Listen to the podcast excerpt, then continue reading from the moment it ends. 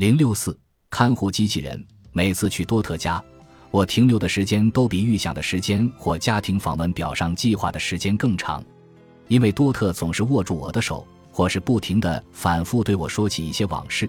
玛莎姨妈剪了她的头发，在学校里被其他同学唤作假小子。他父亲丢了工作，家里的灯熄灭了，孩子们在啼哭。他母亲点起松果开始跳舞，惹得所有人发笑。有时我无法离开的原因是多特要给我看一样东西。他颤巍巍地从椅子上站起来，拄着拐杖穿过凌乱的厨房和狭窄的走廊，最后在卧室幽暗的光线下拿到那样东西。而我总是出于担心，躲在明亮的厨房里看着他。我知道他看不到我。我确实可以为多特的诸多医学疾病开具处方。但是对于他面临的两个最严重的问题——孤独和残疾，我几乎无能为力。多特有一个善良的女儿，但她被困在遥远的城市，脱不开身。看护每周会来家里两次，他还有一个朋友会定期来探望，友谊热线也会经常来电问候。但这些远远不够。多特和大多数老人、大多数成年人一样，不想被关在某一间屋子里。他需要的是。有人能一直陪在身边，帮他打理日常生活，做一些他无法独立完成的家务，能倾听他，握着他的手对他微笑。他需要的是一个看护机器人。在理想世界中，每个人步入老年后都会拥有一位善良能干的看护人员，满足我们的身体、社会和情感需求。在理想世界中，庞大的待就业人群总是能与庞大的岗位缺口相匹配。但大多数人并没有生活在理想世界中，在现实生活中，一个可靠的看护机器人要比一个不可靠的、粗鲁的人类看护员好得多，也比大多数人孤立无援的现状好得多。看护是一项很艰苦的工作，它常常很乏味，会有令人尴尬的身体接触，让人身心疲惫，同时在情感上也是不小的挑战。有时这项工作也很危险。甚至令人作呕，几乎全年无休，无薪或低薪，还会给人造成严重的健康危害。这是妇女的职业，是移民的职业，是我们口中讨厌的困难工作，是许多人无法从事或拒绝选择的职业。许多国家已经意识到这一现状，并开始投资机器人产业。在日本，机器人被认为是医治治愈的代名词。日本厚生劳动省为解决劳动力短缺问题，并减少照护人员受伤情况，推出辅助移动的护理机器人。这些机器人可以协助移动、搬运，还装有情感表达系统，不仅有礼貌，甚至还很有魅力。还有社交协助机器人，可以带领老人做运动，识别参加运动的人员，记住他们的名字，并逐一问好。一个由欧洲八家公司和大学组成的团队联合开发了一款可用程序控制的、可触屏的人形社交伴侣机器人。它可以提醒和鼓励人类参加社交活动、摄入营养以及锻炼身体。瑞典研究人员开发出一款外观像站立式穿衣镜和真空吸尘器的机器人，可用于监测血压和运动等健康指标，并支持虚拟医生就诊。尽管美国的研究人员也在研发看护机器人原型，但进展较慢，而且媒体、专业杂志、大型会议以及我的一些医学同事对此都表现出怀疑、担心甚至震怒的态度。正如圣安东尼奥市内科医生兼老年科医生杰拉德·温纳克所说：“我们这一代精通电子产品的父母，为了摆脱孩子，总是扔给他们一台平板电脑。”难道我们将来需要被照顾和善待，需要被爱，需要证明人生有价值以及没有被人遗忘的时候，也希望被这样对待吗？看护机器人的出现引发了一些关键问题的探讨：当代社会最重要的人和事物是什么？社会优先权的概念是如何诞生、如何被强化的？社会进步是如何被定义的？尽管温纳克将电子产品形容为保姆。大量证据表明，他们会危害孩子的社会能力发展、情绪发展、智力发展和语言能力发展。同时，科技也会给成年人造成不良健康后果，提高失眠、视力下降、手部障碍、焦虑、自恋、注意力分散等方面的患病率，并对即时满足感产生依赖。一些美国健康专家对看护机器人如此警惕，并不是因为美国医学界排斥机器人技术。事实上，美国已经有手术协助机器人和简易行走机器人。行走机器人用于传送药物和其他物资，通常没有人脸形象，除了在儿童医院的机器人会有一些装饰性仿人特征。一些长期保健设施在使用协助搬运和清洗的实验机器人。脑卒中及其他健康危机后的康复理疗也越来越倾向于使用机器人。当然，一个在医院走廊搬运亚麻床单的机器人，在你陷入麻醉沉沉睡去时为你清洗动脉的机器人，把你从床上搬到轮椅上的机器人，和照顾你的朋友或照护员是完全不同的。对大多数人来说，机器人也许确实可以满足一些身体性和功能性需求。但它本质上仍是一台机器，是否能在我们的生活中扮演和人一样重要的角色呢？我的第一反应是绝不可能，但其实这个问题的答案有待商榷，因为它似乎越来越趋于肯定了。打开优图视频网站，你就能看到患有痴呆症的日本老人和外观像小海豹的机器人愉快的聊天，老人面带微笑，而机器人会对他的爱抚和倾诉给予回应。你还能看到可爱的彩色机器人给发育迟缓的儿童做治疗，它能搜集儿童的所有行为信息。走在街上，坐在餐馆里，或是走进任意一个工作场所，你必然会发现全神贯注地在手上或桌上玩电子产品的人比比皆是。诚然，有人通过电子产品和其他人交流，但这种交流的基础依然是人机交互。尽管有大量质疑声表示这样的交流并不能构成有意义、有情感的关系，但他们似乎为数十亿人带来了刺激和满足感。也许你也是其中一员，正在电子设备上阅读这段话。有些人说机器人无法像人类一样提供安抚和关怀，但他们忽略了三个重要的事实：首先，并非所有人都能在照料家人时提供舒适、关爱、减压的环境。很多人的照料甚至会产生反作用，有时是好心办坏事，有时则是有意的疏忽或虐待。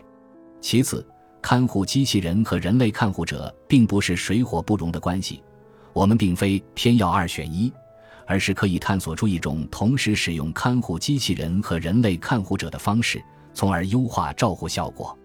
机器人只能作为人类照护的辅助者，而不是替代者。最后。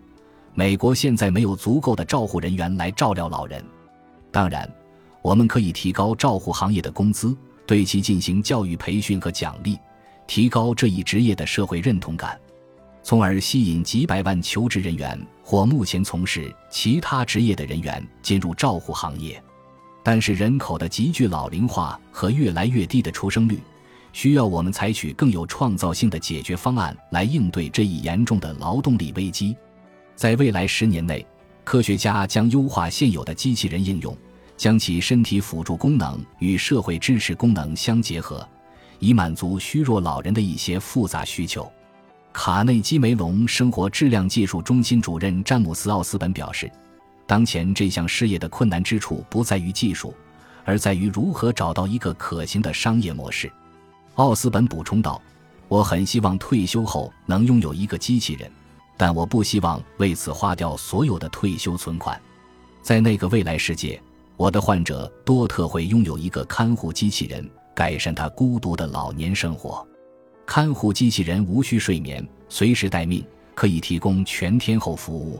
这非常适合多特，因为他总是读书读到深夜，睡到午后才醒来。机器人会随时做好处理危机的准备。在多特睡觉时。机器人可以打扫屋子、洗衣做饭、完成其他家务。当多特醒来时，机器人会以一种友善的拟人化声音微笑着和多特打招呼，轻松地把他从床上抱去浴室，没有任何一方会受伤。在多特洗完脸后，机器人会递上一条毛巾，擦干地板上的水渍，以免他滑倒，并确保他每次如厕后都被清洗干净，确保他按正确的剂量服用正确的药物。早餐时。机器人可能会煮一桌热腾腾的饭菜，或在给新鲜饭菜加热时和多特聊起当天的天气和新闻。这些信息都可以由机器人体内的收音机提供。多特视力下降，机器人可以把书念给他听，或者准备一台放大字体的电子阅读设备，调整到刚好适合他视力的光线。读书时，多特可能会问：“榴莲是什么意思？”机器人会回答他：“这是一种南亚的水果，闻起来很臭，吃起来很香。”怪不得他扮了个鬼脸。多特对女主角的点评引得他和机器人都笑了起来。过了一会儿，机器人也许会说。不如我们把书放一放，先穿衣服吧。你女儿今天要来，我们先准备一下。这些画面令人惴惴不安，因为它一方面暗示人类放弃了一部分社会责任，另一方面也描绘出比多特的现实世界更安全、更美好的生活。研发各类机器人的工程师大多来自最不可能从事照护工作的人群，这一事实或许不值得大惊小怪。而当我们越来越频繁地使用这些设备时，他们的财富就会越来越多，权力也越来越大。这类人社会地位上升，随之而来的是越发严重的收入不平等和社会冲突。当今医学界已迎来职业浩劫的时代。当患者对着医生的侧脸描述自己的痛苦和不适时，医生会对着电脑不停地打字，输入电子病历。我们忘了，科技不一定与同情。公平和正义相互排斥，除非我们有意为之。当人们生病或身体虚弱时，他们通常会更少出现在公共场合。也许他们大多是因为疾病、疲劳或乏力被困在家中；也许是他们主动选择留在家中；也许他们只需要一些帮助就能走出家门，但这种帮助迟迟没有出现；也许是路人常常投来奇怪的目光和鄙夷的眼神。因此，他们不愿出门，以免他人感到不适，也避免自己感到羞耻和屈辱。我们办了一场聚会，却从不会邀请他们，请他们来太麻烦了。反正他们也来不了。他们目前的状态在公共场合只会显得窘迫。当某一天沦为那个被遗弃的人时，我们最终将意识到自己曾给他人造成不必要的伤害，但往往为时已晚。照护科技化并不是让我们放弃照护责任的唯一风险，还有其他技术正在加剧家长式作风和剥夺老年自主权。其中有些技术已投入使用并成为量化生活运动的一部分，更多技术则仍处于孵化阶段。有时，科技公司出于善意，为照料虚弱或认知功能受损老人的子女解决问题。创造出一系列替家人和护工监测老人健康状况和活动情况的设备，但有时这些技术正以可怕的方式侵犯老人的生活。有些设备用于监测脉搏、血压、血糖和睡眠模式，有些甚至用于监视老人是否起床或是否打开了冰箱。其中一些设备侵犯了老人的隐私和个人权利。如果他们被运用到中年人群中，一定会激起群愤。不同年龄的人对隐私的定义不同，它会随时间的推移而发生改变。但是现在的老人，或是几十年后步入老年的人，都会认为自己的身体和行为被远程监控是一种侵犯隐私权的行为。如果老人可以获得并理解电子设备信息，只要他们不是文盲，会用电子产品，没有痴呆症。那么，为什么要把个人健康这种私人信息告诉别人呢？在对待无法完全照顾自己的老人时，我们必须区分婴儿化对待与善意的帮助。年轻人常常预设老人无法自理，直到事实证明他们可以，却从不会反过来预设。年轻人的做事方式也常常被认为是最好的或唯一的方式。另外，人们对恰当的不同理解也会造成误会。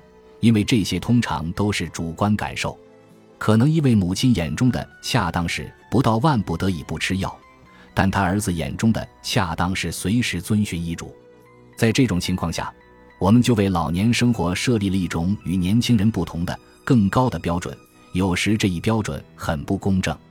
你的意思是说，一位年轻时曾是护士的酗酒老人震惊而愤怒地喊道：“我六十四岁的时候可以想喝多少就喝多少。”现在一夜之间全变了，只要不喜欢我的生活方式，你就可以直接叫成人保护服务，是吗？没错，我不得不说，现实就是这样。背后的善意逻辑包括：老年人的身体和认知机能比年轻时脆弱，到了八十岁，这些机能受损的概率会大幅增加。而所谓六十五岁是个分水岭这一说法也已经是过去时，对很多现代人都不适用。理智的人在处理不同问题时常常产生分歧，这很正常，因为一个人眼中明智的决定，在另一个人眼中可能是糟糕的决定。我们不能因为不认可某些人的观点，就认为他们完全错误，从而忽略了这当中巨大的灰色地带。伤害他人是坚决不能逾越的行为准则。那么伤害自己呢？成年后，我们有权选择酗酒、暴饮暴食、不洗衣服、住在脏乱的家里，或是做冒险的决定。如果一个人一直保持着某种生活方式，却在过完六十五岁生日后，突然因为这一生活方式不被大众接受而遭到惩罚，那么这似乎太武断了。特别是随着数字技术实现了远程控制居家功能，以及将医疗和个人信息发送给家人。护工和健康专家，老人将面临丧失自主权和隐私权的风险。很多科技创新看似是为了减轻子女的焦虑，实则增加了老人的焦虑。研发人员极少考虑老人的实际需求，他们为年轻人设计的产品都涉及自我监测和自我跟踪功能，为老人设计的产品却通常涉及他人的参与，而且没有拒绝分享的功能。也没有引导用户在使用产品前进行家庭交流，以平衡不同家庭成员的需求和担忧。同时，这些产品总是针对老年生活的晚期，极少关注老年生活刚开始的那几十年，甚至从未认可社会上大量使用科技产品的老年用户。有些技术蕴含着巨大潜力，任何年纪的人都可能忘记按时吃药。